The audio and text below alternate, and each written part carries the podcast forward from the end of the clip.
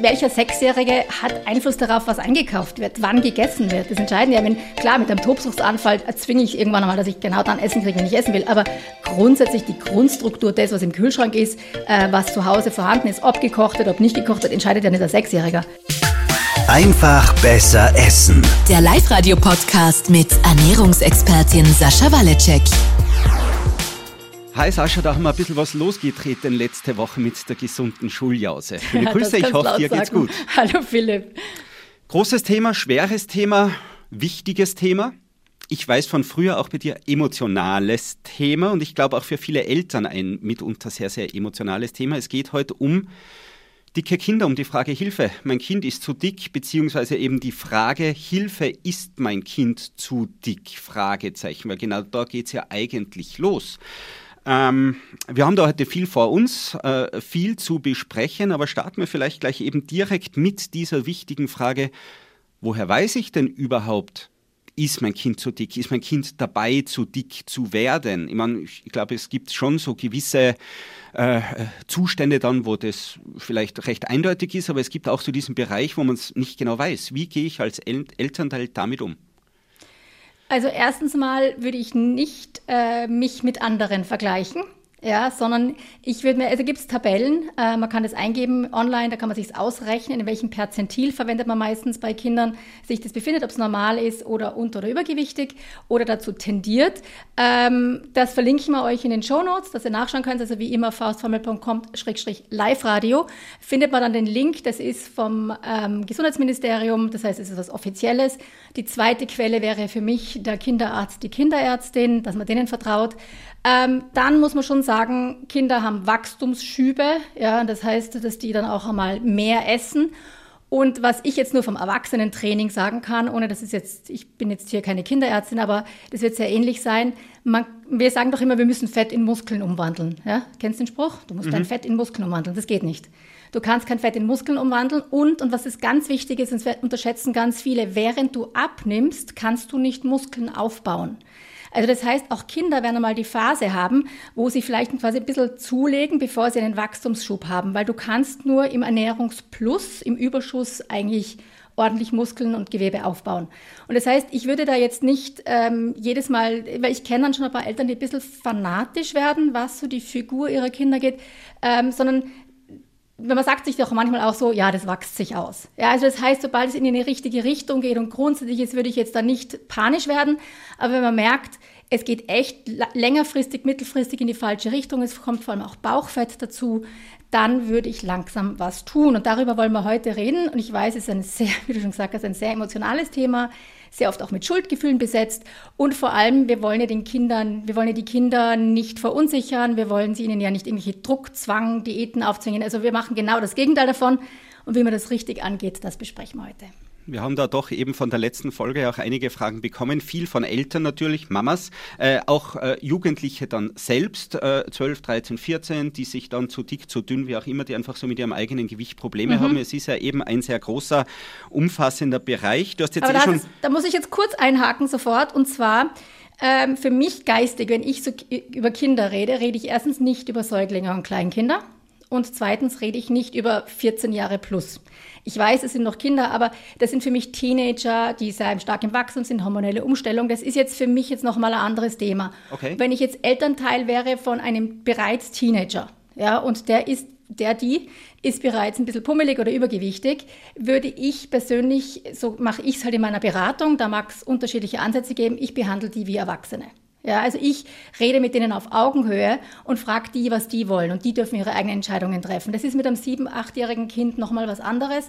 Aber 13-, 14-Jährige, da kannst du, die sind gerade dabei, sich quasi selbst zu definieren und sich vom, auch vom Elternhaus irgendwie zu lösen und die Pubertät halt und so. Und da glaube ich jetzt quasi diese Kinderernährungsstrategien ähm, werden zum Teil, was wir heute besprechen, sicher auch funktionieren. Grundsätzlich sind die Prinzipien die gleichen. Trotzdem würde ich mit denen klar einfach das besprechen. Während ich mit einem sechs-, siebenjährigen nicht besprechen würde, sondern da, da würde ich das ein bisschen anders angehen, was wir eben heute sagen. Äh, das ist ein bisschen kryptisch jetzt gerade. Aber ja, deswegen, also wovon wir jetzt reden, sind so ab dem Kleinkindalter, aber keine Säuglinge mehr, bis sie in die Pubertät kommen. Das, Okay. ist, das sind die Kinder, über die wir heute reden. Szenario, ich habe eben dieses sechs-, siebenjährige Kind zu Hause. Ich merke irgendwie, es geht in eine Richtung, das Kind wird pummelig, wird dicker, es geht in Richtung Übergewicht. Ich überlege mir, was kann ich tun? Wie gehe genau. ich an? Was ist, was ist Schritt eins? Genau, also Schritt eins wäre mal zu sehen, dass es ist nicht ein Problem des Kindes. Ja, an dem Kind ist nichts falsch, das Kind muss nichts ändern, sondern das ist ein Problem, quasi das entstanden aus den Umständen, in denen das Kind aufwächst. Und ähm, ich sage immer, bitte ja nie eine Zweiklassengesellschaft in der Familie. Es geht nicht ein Kind auf Diät, weil das ist zu dick, sondern es wird die Ernährung entweder für alle umgestellt oder für niemanden.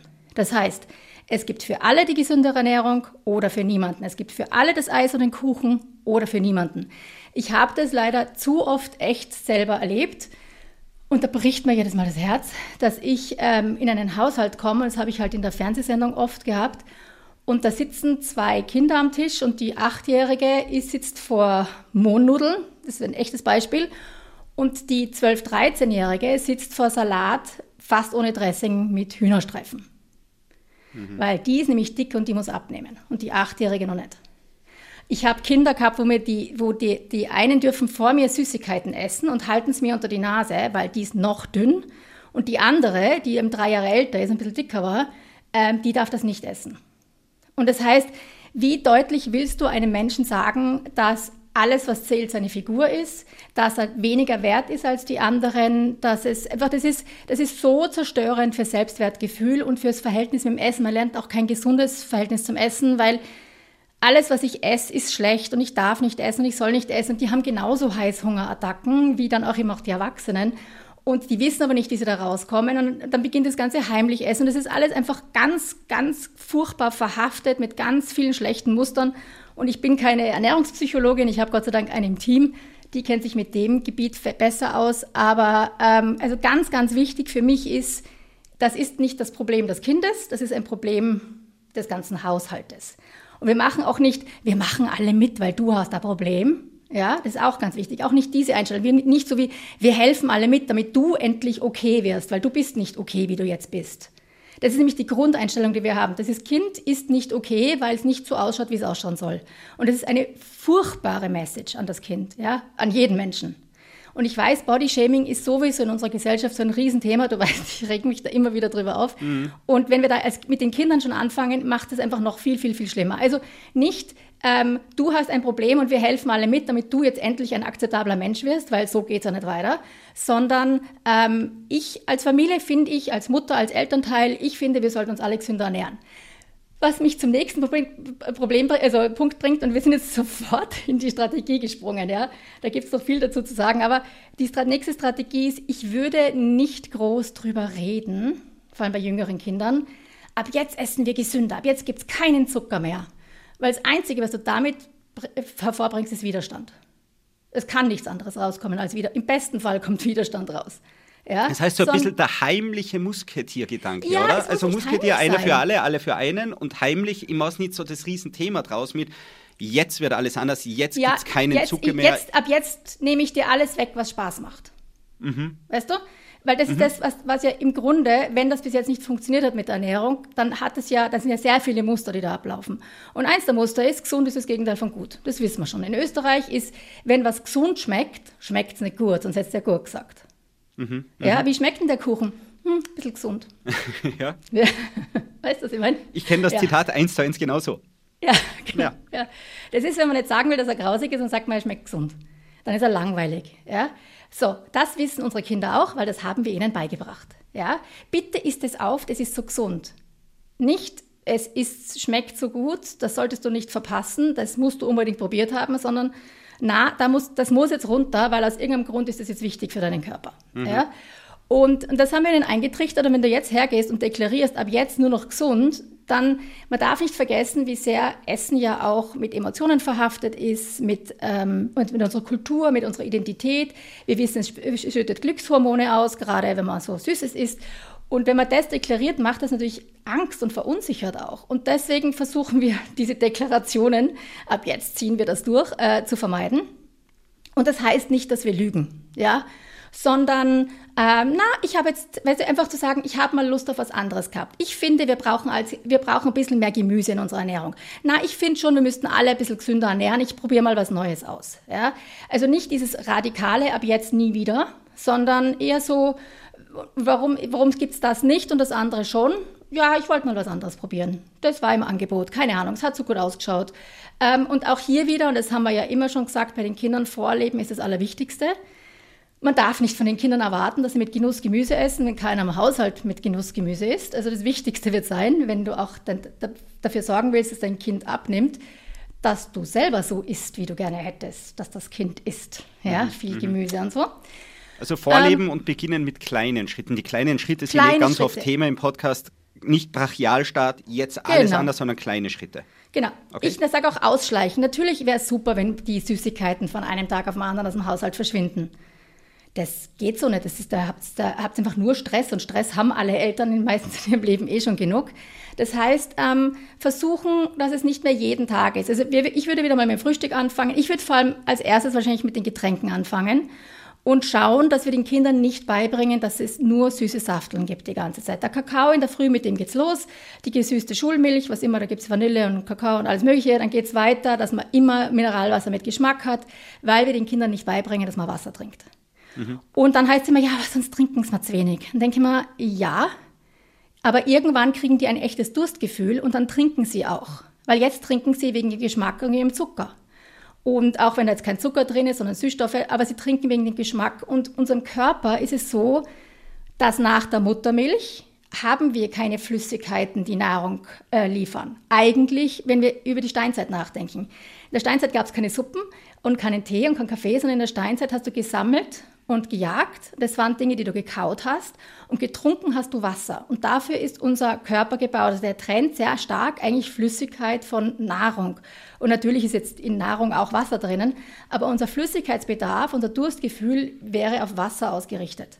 Und ist abhängig davon, wie viel Salz wir gegessen haben. Also das ist die andere Geschichte. Aber das heißt, das ausschleichen zu lassen und nicht dauernd diese Verdünnungssäfte und diese Safteln überall dabei, nur damit die Kinder genug trinken.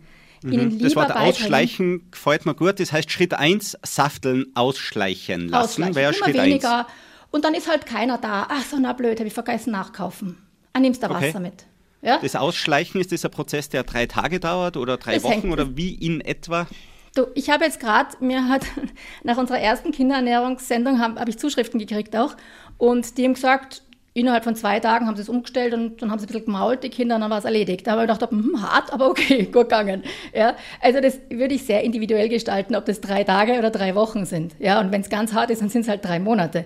Ähm, einfach schauen, wo der größte Widerstand ist. Und wenn, wenn das einfach ein Problem ist, weil du dann Tränen hast bei den Kindern und das ein Riesendrama ist, weil das einfach nicht ohne das geht, dann, dann repariere was anderes inzwischen, bis es einfacher geht. Also ich Wäre sogar eine Möglichkeit des Ausschleichen in der ganz leichten Variante, sprich, dass die Safteln einfach dünner und dünner werden, genau, mehr, genau.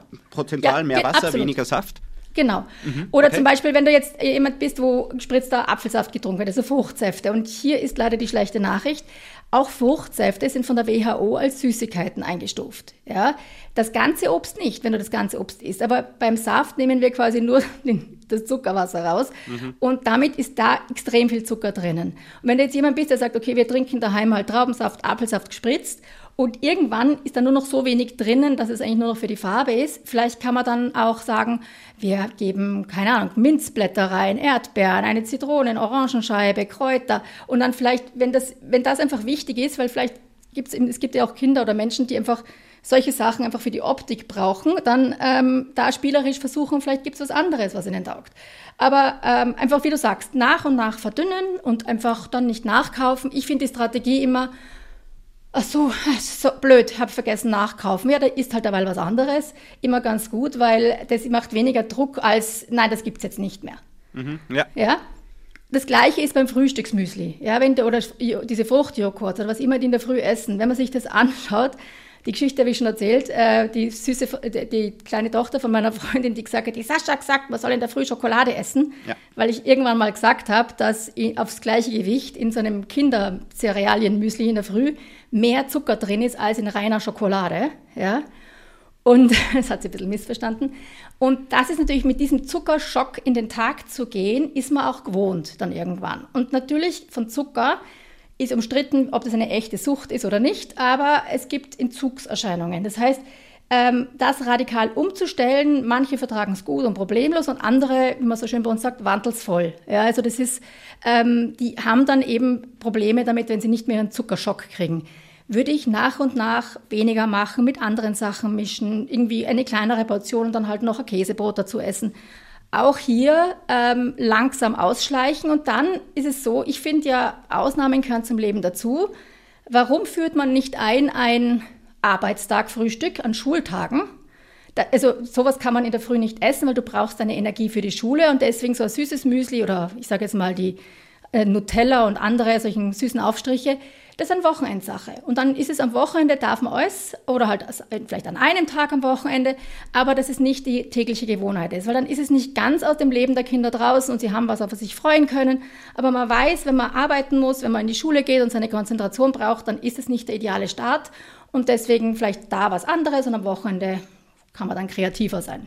Okay, Getränke, äh, Süßigkeiten, soweit haben wir jetzt da angesprochen, ähm, auch abgehakt. Du hast auch schon so dieses familiäre Mindset äh, sehr gut erklärt, eben nicht Druck auf das dicke genau. Kind, sondern dass man das als Familie einfach angeht und auch da aber recht subtil. Man verändert einfach jetzt was an der Ernährung und spricht es nicht an, weil damit du oder so, man macht es sehr über einen Umweg einfach, dass man das als Familie jetzt gemeinsam plant, gesünder anzugehen. Genau, also man kann auch, ich würde auch die Mahlzeit nicht als gesünder deklarieren, sondern als besser. Mhm. Das macht schon einen okay. Riesenunterschied. Ja? Mhm. Ich will das jetzt ein bisschen besser essen. Weil besser ist immer gut. Ja, besser Einfach ist, besser sagt schon essen. das Wort, dass es besser ist. Und unser Podcast, Podcast heißt ja auch so und deswegen wäre das ein guter Hinweis. Ähm, wir sagen ja nicht einfach gesünder essen, wir heißen ja einfach besser essen. Mhm. Und das hat einen guten Grund. Das Zweite ist, wenn du weißt, du hast Kinder, die haben noch nie Gemüse gern gegessen und du bist immer verzweifelt. Erstens einmal, sorg dafür, dass mach eine Portion und die isst du als Elternteil. Ja? Und dann sorg dafür, dass sie dir auch schmeckt. Das wäre ganz wichtig, finde ich. Ähm, viele können einfach Gemüse nicht gescheit kochen, dann schmeckt es auch nicht. Und dann nicht groß kommentieren. Also wir reden immer von diesen drei bis zwölfjährigen, ähm, sondern einfach maximal probieren. Und je nachdem, wo man ist, also wenn man totale Gemüseverweigerer hat, würde ich das mal so stehen lassen eine Zeit lang und einfach vorleben und selber essen. Wenn man schon Regeln zu Hause hat, dass man alles kosten muss und die probierfreudig sind, kann man sagen, jeder muss von dem, was am Tisch steht, einen Bissen von allem kosten, aber ihr müsst nicht mehr essen. Also da gibt es ja die unterschiedlichsten Methoden, wie man das machen kann. Jetzt sind wir aber bei den dicken Kindern und nicht nur bei den allgemeinen Ernährungen. Normalerweise, wenn du die Ernährung umstellst, ähm, auf Faustformel, auf regelmäßige Mahlzeiten, auf naturbelassene Sachen und du räumst den Zucker aus der Ernährung, reicht das völlig für Kinder. Mehr braucht es meistens nicht.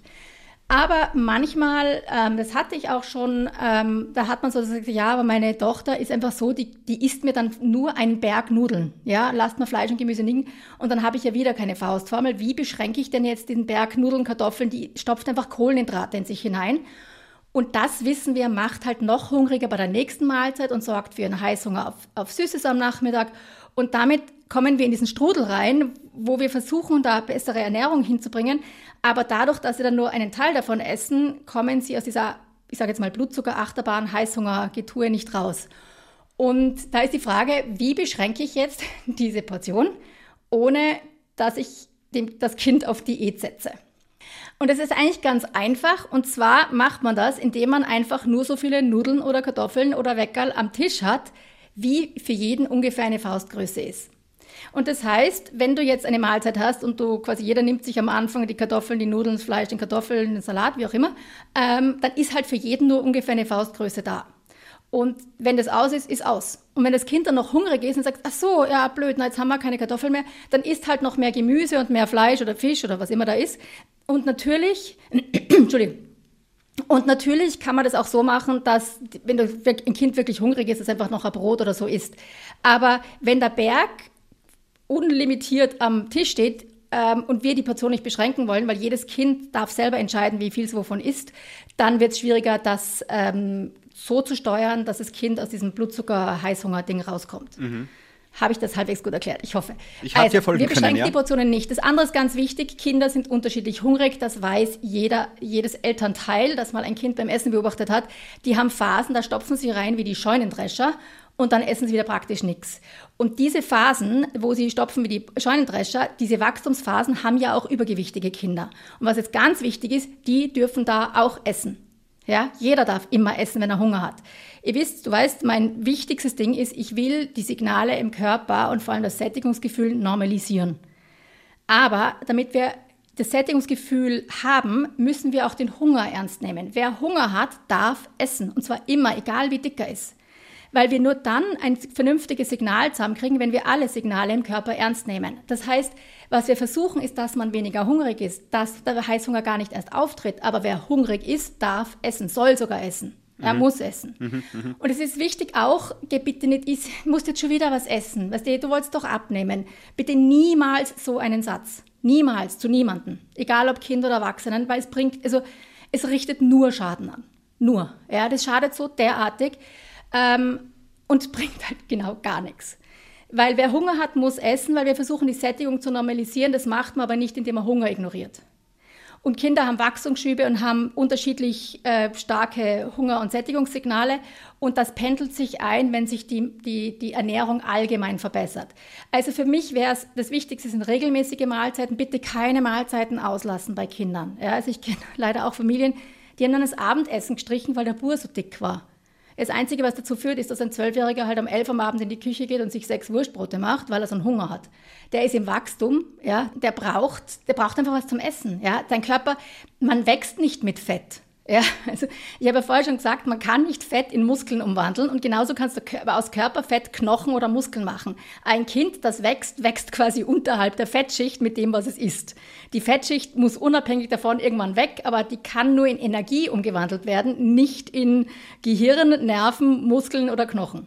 Und für das brauchen wir es und für das dürfen auch übergewichtige Kinder essen sollen Nicht dürfen, und müssen. Müssen, müssen, mhm. müssen, müssen. Brauchen auch ausreichend Eiweiß. Wir sind schon wieder bei unserem Eiweißthema. Vielleicht sollte man die Folge nochmal verlinken. Auch für Kinder ganz, ganz, ganz wichtig, weil Knochen, Muskeln, ähm, Nerven sind alle, brauchen immer Eiweiß. Das ist, woraus Eiweiß ist. Mhm. Ja? Äh, weil wenn wir Fleisch essen, essen wir sehr fürs Eiweiß. Muskeln sind Fleisch. Und ähm, also das ist ganz wichtig. Ähm, das heißt, auch wenn du sagst, das ist so gegangen jetzt die ganze Zeit und die hat schon schön abgenommen oder der hat schön schon abgenommen und jetzt schaufelt er wieder wie ein Scheunendrescher, ja, ja, vielleicht kommt ein Wachstumsschub. Ja, schaut, dass die Ernährung, dass genug gute Nahrungsmittel da sind. Und dass eben der Hunger nicht mit Süßigkeiten und süßen Safteln gedeckt wird, sondern eben mit Dingen, die Eiweiß liefern. Und ob da auch jetzt Brot und Nudeln dabei sind, ist alles wunderbar. Ähm, die würde ich nur dann ein bisschen versuchen zu beschränken, wenn man merkt, dass die Kinder Heißhungerattacken auf Süßes haben. Also das heißt, die essen zum Mittag halt ihren Berg Nudeln und um drei am Nachmittag gehen sie Süßigkeiten suchen und dann brauchen sie immer was Süßes. Wenn das regelmäßig auftritt, dann würde ich schauen, ob man da ein bisschen die Stärke Faust, wie man das nennt mit der Faustformel, also die Faustgröße, ähm, stärkehaltige Kohlenhydrate, Kartoffeln, Nudeln, Reis, Brot, bisschen ungefähr auf das zu beschränken. Aber wie gesagt, Sättigung geht vor. Wenn das Kind Hunger hat, isst es, solange es, bis es satt ist. Im Idealfall einfach von den Dingen, die passen. Das heißt, ich sage immer, die Eltern sind verantwortlich dafür, was am Tisch steht. Die Kinder entscheiden selber, wie viel oder wie wenig sie davon essen. Ja. Dafür ist es wichtig, dass nur Dinge am Tisch stehen, wo du als Eltern nichts davon einschränken möchtest. Ja, also wenn ich von vornherein das süße Müsli und die, die Schokolade-Nusscreme, um jetzt keine Marke zu nennen, und nur solche Sachen auf den Tisch stelle, wo ich sage, bitte von dem nur einen Löffel und von dem nur ein bisschen, dann haben wir diese ganze blöde Portionskontrollendiskussion. Wenn ich aber nur Sachen am Tisch habe, wo ich sage, alles davon ist super, sind alles tolle Nahrungsmittel, isst bis du satt bist, dann sind wir in einem völlig anderen Ding. Und dann würde ich eben die Ausnahmen weiterhin als Ausnahmen machen. Und da kommen wir jetzt, erstens haben Kinder heutzutage viel zu viel versteckten Zucker in der Ernährung. Man kann sagen, grob gesagt, du kannst 20 bis 25 Gramm Zucker pro Tag, also zugesetzter Zucker, ist total okay. Ja, sagt die WHO, macht überhaupt nichts aus, das ist im gesundheitlichen Bereich total super. Das hast du mit einem Fruchtmüsli erreicht. Mit einem so einem gekauften. Ja? Das hast du mit einem Glas ähm, Apfelsaft locker, bist du drüber. Ähm, mit Traubensaft sowieso. Das heißt, und dann kommen erst die Süßigkeiten Nachmittag. Das heißt, wir haben diese süßen Müslis, wir haben die süßen Riegel, wir haben die süßen Joghurts, wir haben die Safteln, die sie trinken, bevor wir überhaupt zu den Süßigkeiten am Nachmittag kommen. Und das würde ich eben rausräumen, nach und nach, schleichend, kein Druck, kein Zwang, alle sollen glücklich bleiben. Und dafür dann eben das Eis, die Schokolade, die Ausnahme bewusster genießen und vielleicht nicht absolut jeden Nachmittag als Ritual einführen, sondern halt drei, vier Mal in der Woche. Mhm, ja, also okay. nicht absolut jeden Nachmittag kommen, um, drei, um 5, 16 Uhr taucht der Kuchen oder die Kekse oder die Süßigkeiten auf. Und dann einfach, und, und dadurch hat man viel mehr Spielraum mit den Süßigkeiten. Ja, und, und deswegen, und das Tolle daran ist, und das ist, finde ich, so wahnsinnig wichtig, ja, es gibt echt extrem dramatische, langfristige Konsequenzen für Übergewicht in der Kindheit. Ähm, erhöhtes Krebsrisiko, Diabetesrisiko, Herz-Kreislauf-Erkrankungen, alles Mögliche. Also das ist, die ist eine Horrorliste. Aber was ich viel wichtiger finde, wir wissen alle, wie schwierig es ist, Gewohnheiten zu ändern. Und die Leute landen ja dann mit 30 bei mir und versuchen ihre Gewohnheiten zu ändern. Und je früher sie die schlechten Gewohnheiten zu Hause gelernt haben, umso schwieriger ist es zu ändern. Das heißt, was immer ihr den Kindern quasi vorlebt und mitnehmt, egal ob sie es dann auch wirklich 100% mitmachen, allein, dass es vorgelebt wird im Haushalt, das ist das, was, an, was dann später quasi noch als Urinstinkt, möchte ich es mal nennen, vorhanden ist. Also da kommen sie dann wieder dazu zurück. Aber wenn sie nur gelernt haben, den Tag mit Süßigkeiten zu starten ohne, oder ohne Frühstück, ganz dauernd Süßigkeiten zu essen, sich mit Süßigkeiten zu trösten, den Teller immer leer essen zu müssen, also alle diese Dinge, um und nur süße Safteln zu trinken, wenn ich nicht schon gesagt habe, dann ähm, ist es sehr viel schwieriger, das als Erwachsener zu ändern. Und wenn du gesund bleiben wirst, führt da wahrscheinlich kein Weg dran vorbei, dass es irgendwann ändern musst. Das Vorleben eben ist ein großes Thema. Du hast jetzt mehrfach erwähnt. Äh, Bekannte von mir ist Kinderpsychologin. Sie vertritt da, ich sage mal, eine recht harte Linie. Sie sagt, egal welches Problem ein Kind hat, äh, der Ursprung liegt immer bei den Eltern. Äh, so wie ja. es jetzt heraus, äh, ist jetzt ein anderes Thema und wir wollen jetzt nicht zu sehr in die Psychologie eintauchen, aber auch du siehst beim Essen so, oder? Dass mit diesem Vorleben und einfach wie man zu Hause im Familienhaushalt mit dem Thema umgeht, das, das, das ist eine Entscheidung der Eltern. Ja, natürlich. Welcher Sechsjährige hat Einfluss darauf, was eingekauft wird, wann gegessen wird? Das entscheiden ja, wenn, klar, mit einem Tobsuchtsanfall zwinge ich irgendwann einmal, dass ich genau dann essen kriege, wenn ich essen will. Aber grundsätzlich die Grundstruktur des, was im Kühlschrank ist, äh, was zu Hause vorhanden ist, ob gekocht wird, ob nicht gekocht wird, entscheidet ja nicht der Sechsjährige. Mhm. Das entscheiden ja nur die Eltern. Mhm. Und, und ich bin absolut der gleichen Meinung, ohne dass ich jetzt kinderpsychologische Expertin bin. Ähm, ich habe es ein bisschen netter gesagt vorher und ich habe einfach gesagt, es ist immer, es ist immer bestimmt von den Umständen. Und zwar nicht nur die Ernährung, das ist natürlich gehört auch Stress in der Familie. Und natürlich geht bis Gewalt in der Familie oder Alkoholismus in der Familie, das drückt sich natürlich auch alles darüber aus. Das heißt, der, die Figur oder ob ein Kind übergewichtig ist, ist immer ein Ergebnis der Umstände in der Umgebung, in der es aufwächst. Ja. Und das hat nicht nur mit der Ernährung zu tun, aber egal wie, es ist nie das Problem des Kindes. Mhm. Nie. Mhm. Ja? Es ist immer ein Problem de, derjenigen, die die Umstände gestalten. Und das ist kein Fünfjähriger. Ja. Der, hat keinen, der, die hat keinen Einfluss auf, auf das, wann sie in den Kindergarten geht, ob es in den Kindergarten geht, ob es mit den anderen spielt, nicht mal in den meisten Fällen. Und klar, jedes Kind ist unterschiedlich und dann sagen die Eltern, ich habe es ja probiert, aber, und das möchte ich jetzt gar nicht verneinen, da gibt es sehr schwierige Konstellationen, aber grundsätzlich, wenn ein Kind zu dick ist, ist es nicht, du hast ein Problem, das du ändern musst, du musst jetzt weniger essen, du machst was falsch, du bist falsch, weil natürlich dein Körper ist, wer du bist und, und wir, wir sagen ja auch, du bist, was du isst, aber ähm, und wir sehen halt als Gesellschaft immer noch ähm, Übergewicht als persönliches Versagen, als Charakterfehler. Und damit fangen wir bei den Kindern an und das ist grauenhaft. Ja, was wir da anrichten, ich sehe das ja bei den, bei den Teilnehmern, die dann bei mir landen, ähm, wenn die dann ein bisschen aufmachen und so erzählen beginnen, da könntest du nur heulen. Also das ist, es ist so furchtbar und es passiert teilweise recht unbewusst, weil wir als Gesellschaft einfach so drüber denken. Und deswegen ist es ganz wichtig, ähm, damit sofort aufzuhören. Ja, und es ist auch völlig wurscht, wie jemand ausschaut. Ja, ich bin, ich, ich bin Abnehmexpertin. Ja? Also das heißt, ich helfe Leuten beim Abnehmen. Und was die Leute dann immer glauben, ist, dass ich dafür da bin, Leute zu diese Selbstoptimierungssache da unterstütze. Ja? Und mir ist es total wurscht, wie jemand ausschaut. Jeder soll machen, was er will. Ich will nur, dass die Leute sich in ihrem Körper wohlfühlen und einen gesunden Körper haben, mit dem sie alles das machen können, was sie machen wollen. Und, ähm, und, und klar fühlt man sich attraktiver, wenn man dem, der gesellschaftlichen Norm ungefähr entspricht. Das ist, gehört halt auch leider dazu in, der, in der, unserer Gesellschaft. Aber es ist ganz wichtig, dass wir den Kindern mitgeben, dass an ihnen nichts falsch ist wenn sie ein bisschen dick sind. Und auch wenn sie sehr zu dick sind. Das ist völlig wurscht. Ja? Mhm. Als Mensch sind sie gleich wertvoll. Und Und mach dir keine Sorgen, liebes Kind, ja, das, das, das wächst sich aus, das machen wir schon. Wir tun jetzt als ganze Familie, das tut uns allen gut, wir machen jetzt als ganze Familie unsere Ernährung, verbessern wir jetzt ein bisschen, wir essen jetzt einfach besser. Und das wirst du sehen, das wird total super, ja. Und da brauchst du überhaupt keine Sorgen machen, weil es gibt ja schon inzwischen sieben, achtjährige, die sehr bewusst sind und eigentlich schon auf ihre Figur achten. Und sozusagen brauchst du gar keine Sorgen machen, das wächst sich alles aus und das kriegen wir alles in den Griff. Das ist ganz normal und wir als Familie müssen sowieso besser essen und dann ergibt sich das von alleine. Schöner Appell, schöne motivierende Strategie. Eine Frage hätte ich noch, weil du gesagt hast, auch bei den Kindern, gerade beim Wachstumsschub natürlich auch die Bedeutung von Eiweiß für, wenn alles Richtig. wächst. So. Mhm. Ähm, wir haben das ja natürlich schon vielfach besprochen, den, den, den, Trick mit dem Topfen zum Beispiel aufs Brot oder genau. in der letzten Folge auch so das Käsebrot als, als gutes Frühstück, guter Start mhm. in den Tag.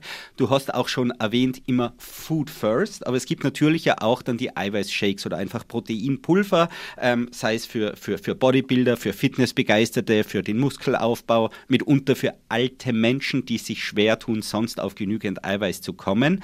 Wäre mhm. das eine mögliche Strategie auch für Kinder, dass ich Hausnummer ins gesunde Müsli in die Milch auch noch einen kleinen Löffel Schoko-Eiweißpulver mit einrühre oder ist es eher ein No-Go? Wie wäre so zusätzliche Eiweißquellen in Form von Pulver für ein Kind anzusehen? Ich sehe das jetzt eher als, als Vater durchaus skeptisch, aber ist das, weil eigentlich ist ja Molkeprotein einfach in Pulverform, ist ja nichts Schädliches so. Wie siehst du das? Du hast es sehr schön gesagt, Food first. Ja, und wir versuchen, diesen kindlichen Körper ins Gleichgewicht zu kriegen. Und das Tolle ist, unser Körper weiß, welche Nährstoffe er braucht. Da hat es mal ganz früher Studien gegeben, die wir heute nie, nie wieder ethisch machen könnten, indem man einfach Lebensmittel auf den Tisch gestellt hat und geschaut hat, wenn man die Kinder essen lässt, ich glaube, das haben, ich haben Nazis in Kinderheimen gemacht oder so die Studie jetzt echt war. Also das ist leider eine furchtbare Studie, aber man hat einfach in Kinderheimen bei Waisen Essen auf den Tisch gestellt und hat geschaut, was die so essen über ein, zwei Wochen und ob die auf alle Nährstoffe kommen. Und man hat festgestellt, dass sie nicht jeden Tag auf alle Nährstoffe kommen, aber über die Zeit, über mehrere Tage, decken sie exakt das, was sie brauchen, wenn sie naturbelassene Lebensmittel haben.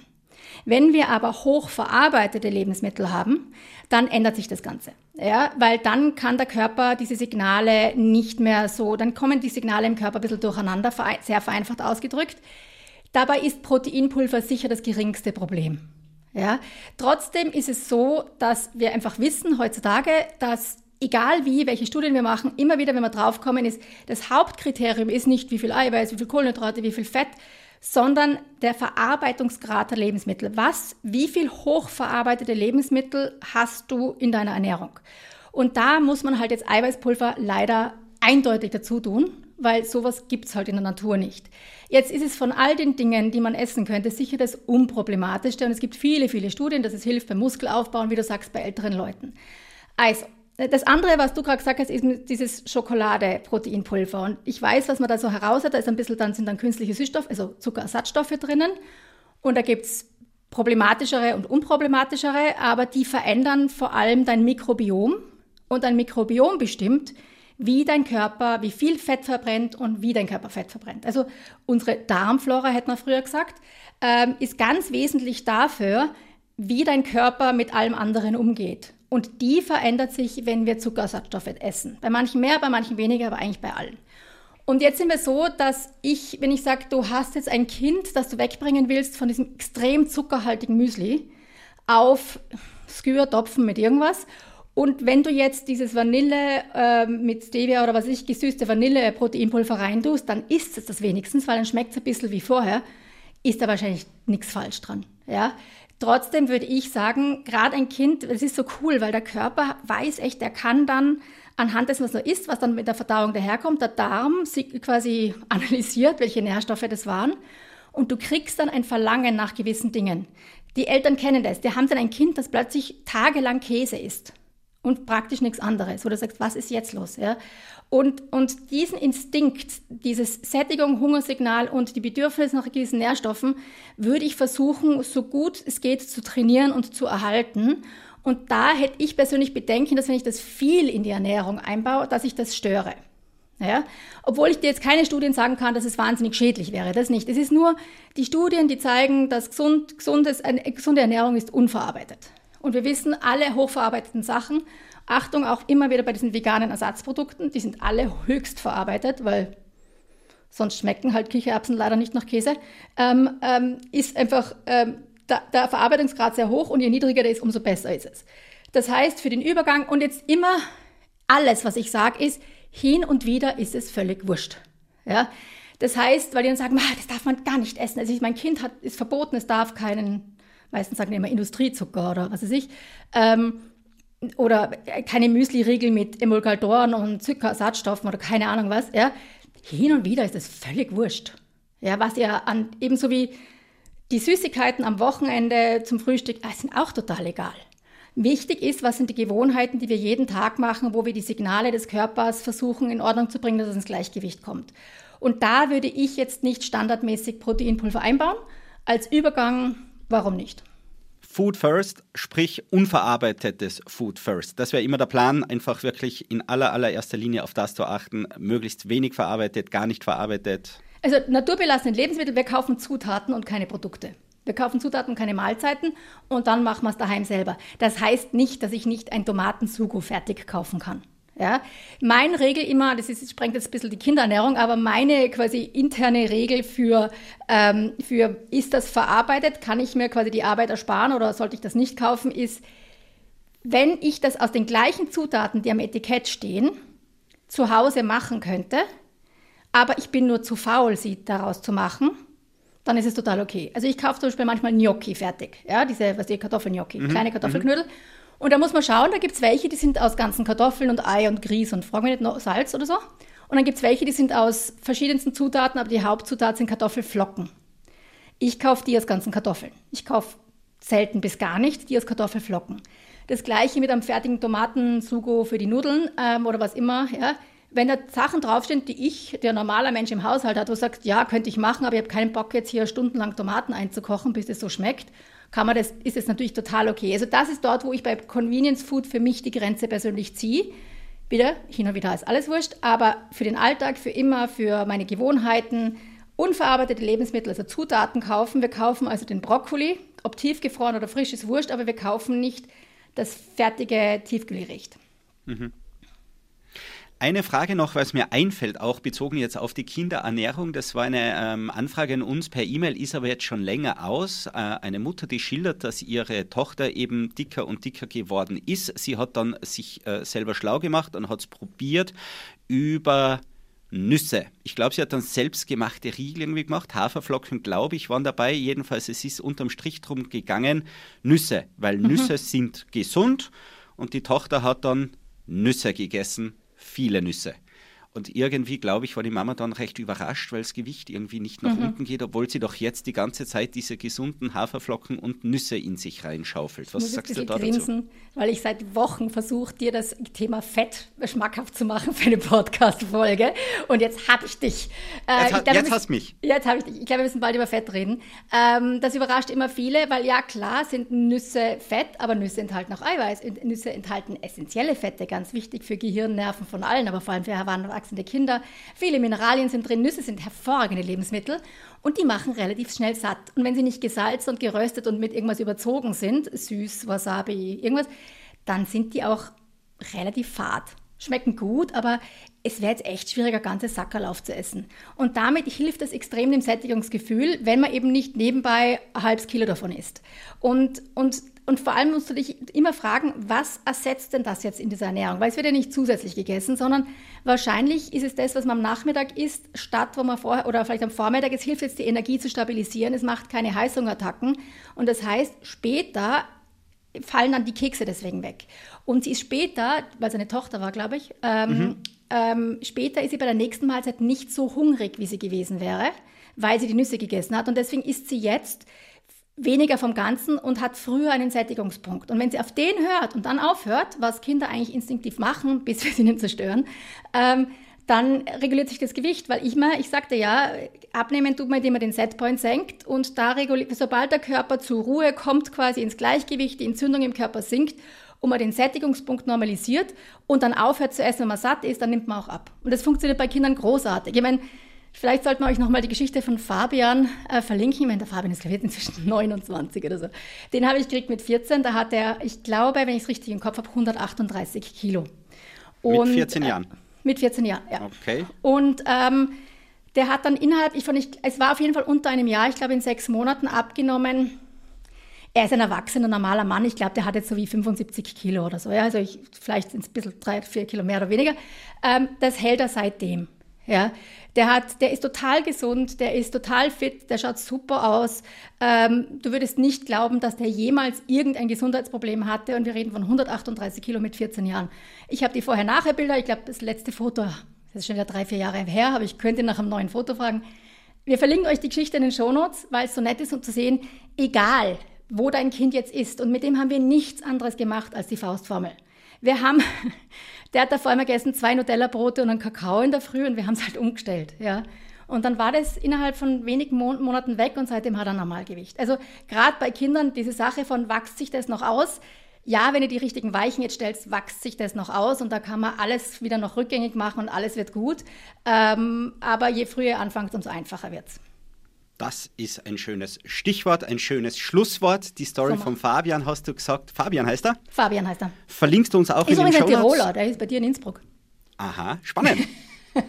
Du verlinkst uns auch seine Geschichte und gesamte einfach Zusammenfassung auch von dieser Folge. Wir haben sehr, sehr viel besprochen da heute wieder eben für die Shownotes. So machen wir das wie immer auf faustformel.com-live-radio findet ihr wieder einmal die Zusammenfassung. Und wir hören uns nächste Woche, oder? Wir hören uns ganz einfach nächste Woche. Ich freue mich schon. Schick dir schöne Grüße. Baba. Einfach besser essen. Der Live-Radio-Podcast mit Ernährungsexpertin Sascha Waleczek. Jeden Sonntag neu.